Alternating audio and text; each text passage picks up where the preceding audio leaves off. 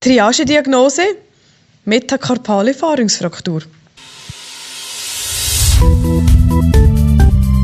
Fast Track, der Notfall-Podcast, Folge 3. Das war Berndeutsch. Wir haben es mit doppelter Geschwindigkeit abspielen lassen, damit der Podcast heute sich nicht zu sehr in die Länge zieht.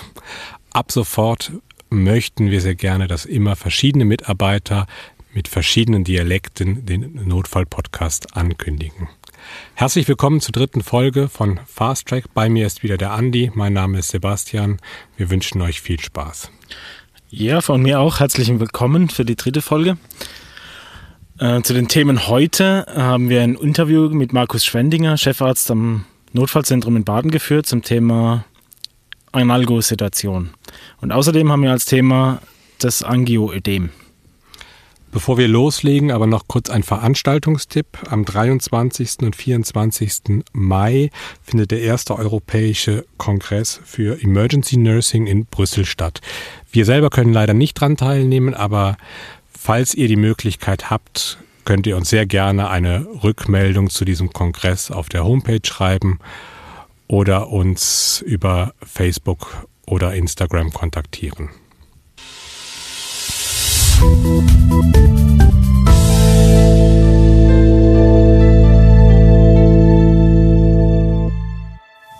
Also ich begrüße ganz herzlich Dr. Markus Schwendinger, Chefarzt des interdisziplinären Notfallzentrums am Kantonsspital Baden. Lieber Markus, herzlich willkommen. Ja. Du hast dich netterweise bereit erklärt, uns ein paar Fragen zum Thema Analgosedation zu beantworten. Mhm. Und ich möchte gerne direkt mit der ersten Frage einsteigen. Warum ist die Analgosedation mehr als nur ein Modetrend in der Notfallmedizin? Ich glaube, das ist eine wichtige Frage. Der Schmerz ist ein häufiges Problem in der Notfallmedizin. Das kennen wir aus Erfahrung. Es gibt aber auch Studien, äh, die dem näher nachgegangen sind. Zum Beispiel eine Studie, die in Hannover 2009 gemacht wurde und dort wurden alle Rettungsdienstfahrten erhoben und dort eigentlich festgestellt, dass 24 Prozent der Patienten Schmerz als ein Hauptsymptom haben und deswegen auf eine Notfallstation zugewiesen werden. Ich glaube, der Schmerz, der mehr als ein Viertel der Patienten äh, behelligt, ist wichtig zu behandeln. Da gibt es diverse Prozeduren in Notfallstationen, die häufig schmerzhaft sind. Ich denke da vor allem auch an die Lumbalpunktion, aber auch an die Thoraxdrainage. Natürlich ist dort die Lokalanästhesie wichtig, aber häufig in Kombination mit einer intravenösen Analgesie für den Patienten deutlich angenehmer. Ähm, es gibt aber auch Prozeduren, wo es wichtig ist, dass der Muskeltonus ähm, abnimmt und so eigentlich die Intervention vereinfacht. Ich denke da hier vor allem an Repositionen von großen Gelenken, Hüft- und ähm, Schulterrepositionen.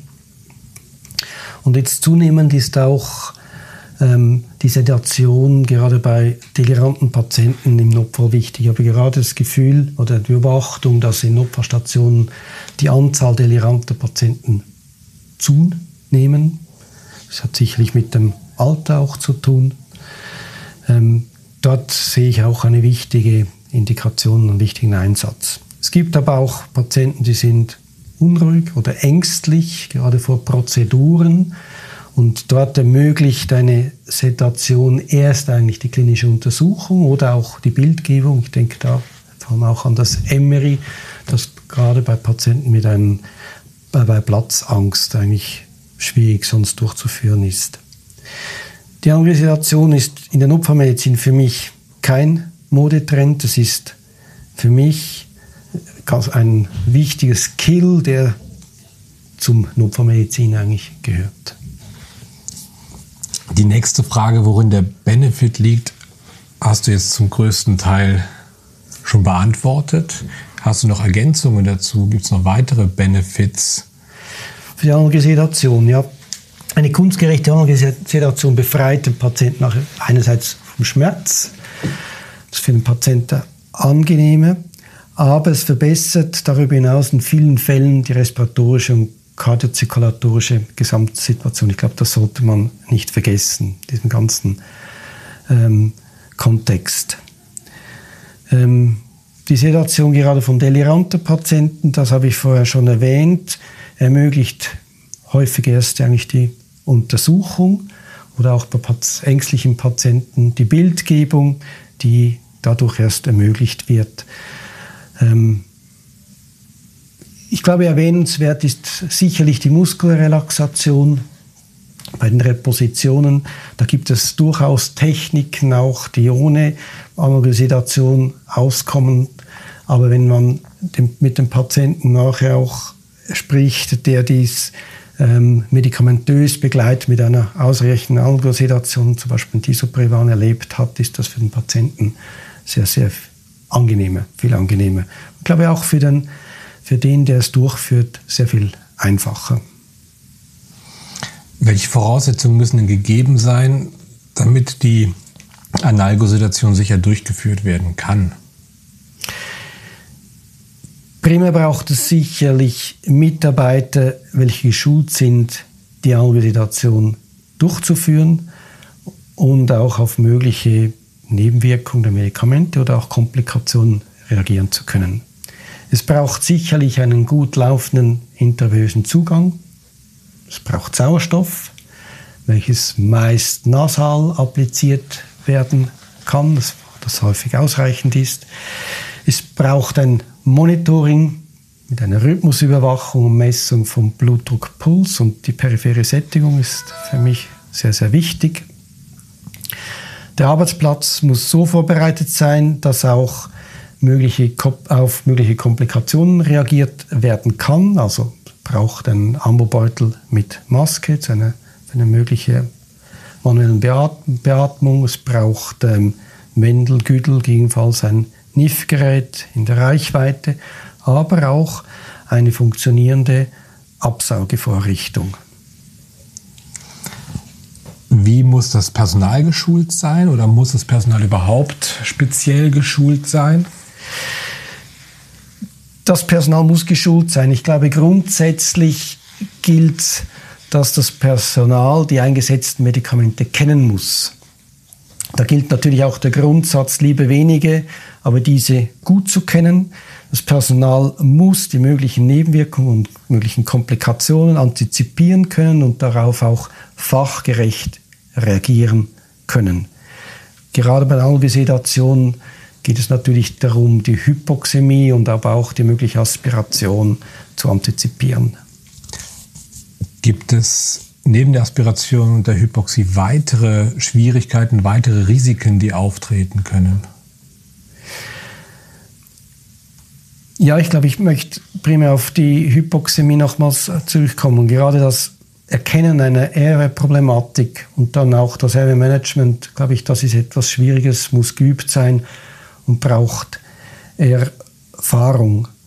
Und die Medikamente haben natürlich auch Nebenwirkungen, wenn wir das Disoprivan zum Beispiel an, anschauen, mit der Sympathikolyse, mit der Venodilatation, mit einem häufig Blutdruckabfall, ist das sicherlich nicht ein Medikament, welches bei kreislaufinstabilen Patienten eingesetzt werden ähm, darf.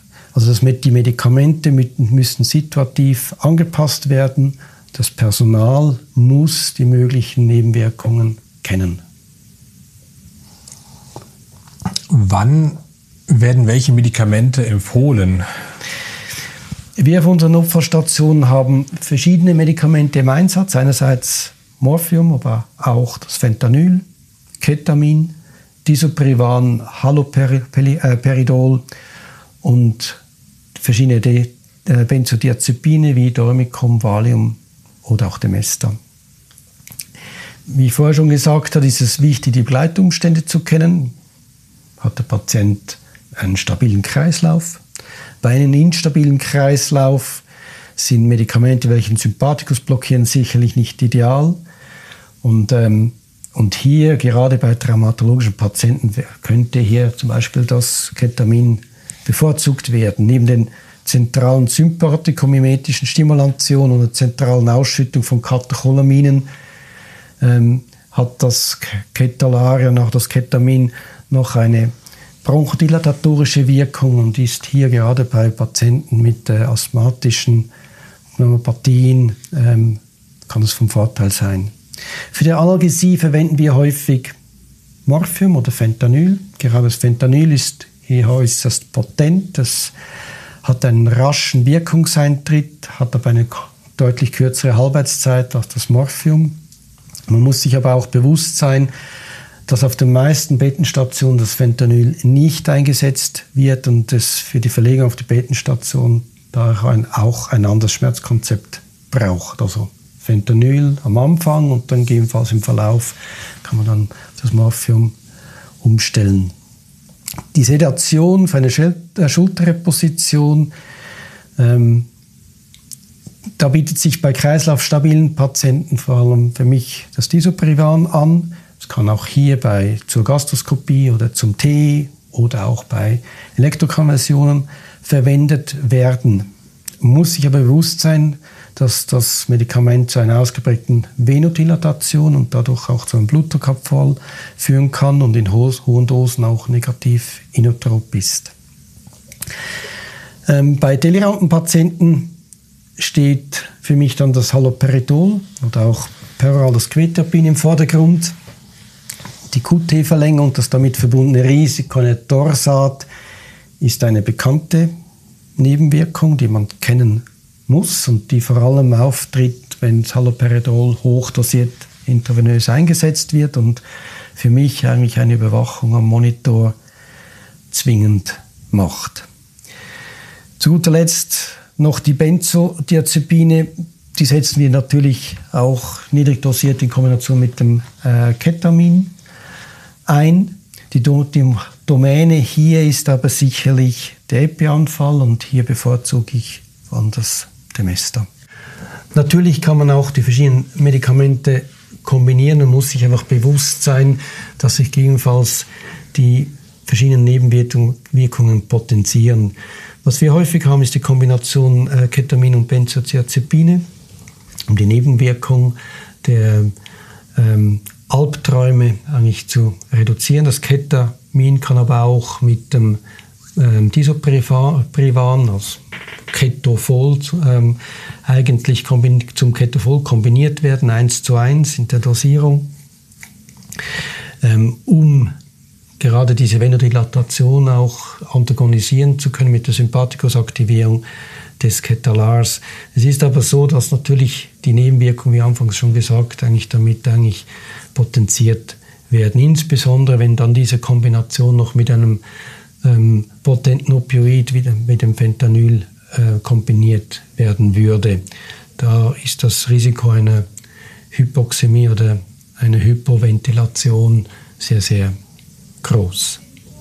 Hast du jetzt mal abgesehen vom Epi-Anfall andere medikamentöse Vorlieben in der Analgosedation und wenn ja, warum? Ich setze persönlich gerne das Disoprivan ein. Es ist einfach einzutitrieren, hat eine euphorisierende Nebenwirkung und führt hier zu Zufriedenheit der Patienten. Wenn wir jetzt noch einen Blick in die Zukunft werfen, hast du schon Informationen über neue Medikamente, die jetzt auf den Markt kommen werden. Ähm, Pentrox ist momentan immer wieder mal zu hören, dass es auf diversen Notfallstationen gerade getestet wird. Wie sieht es da bei dir aus? Ja, das Pentrox ist äh, eine, eigentlich eine alte Substanz. Es ist schon, wird schon seit über 40 Jahren in Australien eingesetzt und kommt dort im Outback zum Einsatz. Äh, es ist vor allem bei Patienten ohne intravenösen Zugang zur Analgesie wird das eingesetzt. Bei Pentrox handelt es sich ja ein, ein mit Toxifluoran, Fluoran, einem halogenierten Anästhetikum, das man inhalativ über seine grüne Pfeife eininhaliert und welches durch das äh, in niedrigen Dosen eigentlich verabreicht wird. Wir sind gerade daran, Erfahrung mit dem Pentox zu sammeln. Ich meinerseits habe mir aber noch keine abschließende Meinung gebildet.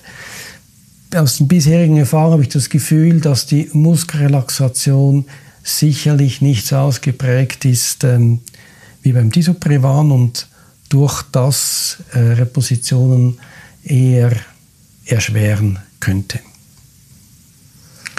Gut, lieber Markus, vielen Dank. Ich denke, wir konnten einige Fragen zur Analgosedation beantworten. Wir danken dir recht herzlich für das Interview. Besten Dank.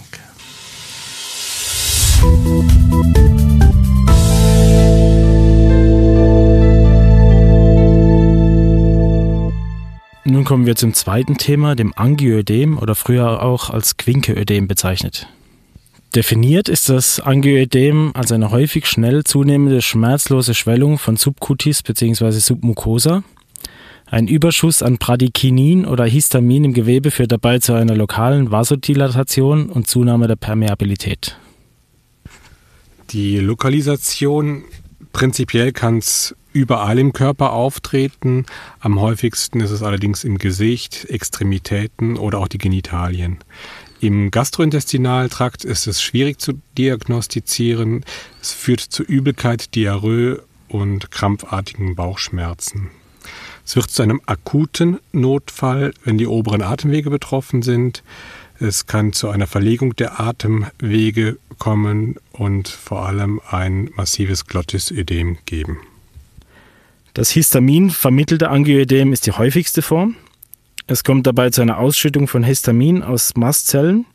Das bewirkt eine lokale Schwellung, ist meistens allergiebedingt, kann aber auch durch eine Autoimmunreaktion ausgelöst werden.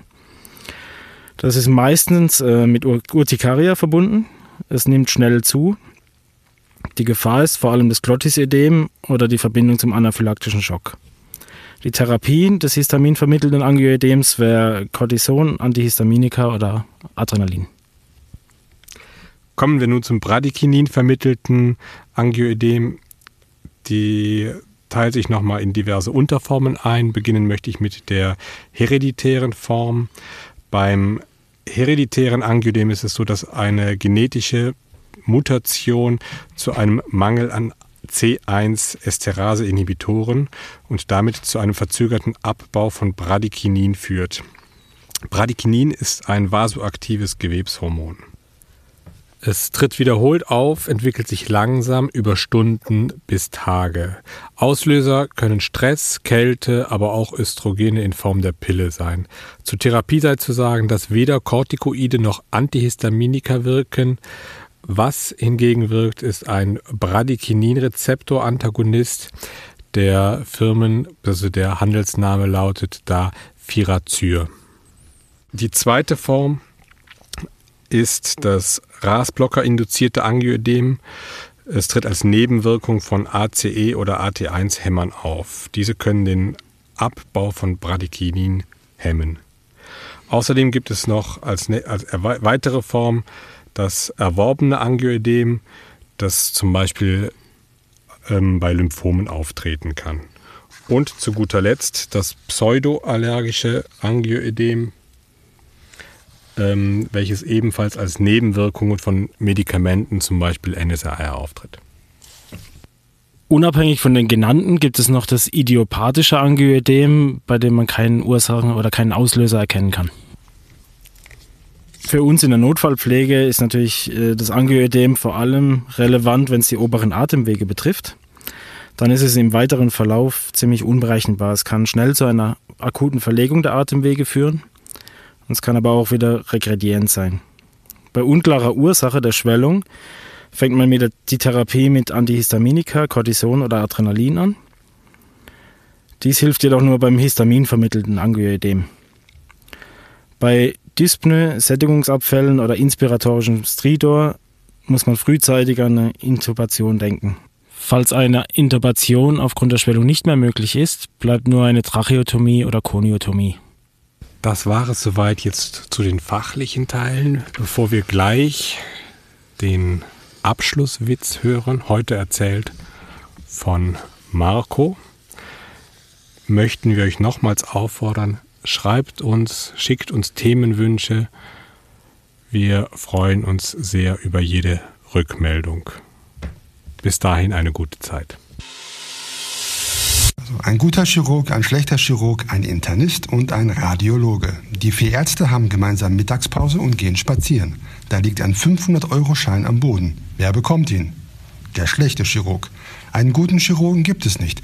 Der Internist muss erst einen Oberarzt fragen und der Radiologe rennt für 500 Euro nicht los. Musik